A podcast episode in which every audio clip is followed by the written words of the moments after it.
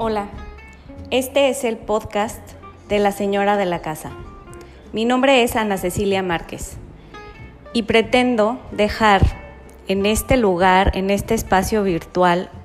con mi voz, un mensaje para todas aquellas mujeres que sienten que su vida está llena de cosas que hacer y su trabajo es simplemente estar en la casa haciendo cosas de la casa hemos desvalorizado tanto este, este oficio. No sé en qué momento de la historia se perdió la importancia de estar en la casa y de ser ama de casa.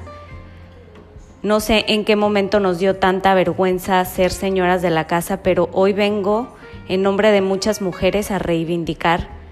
este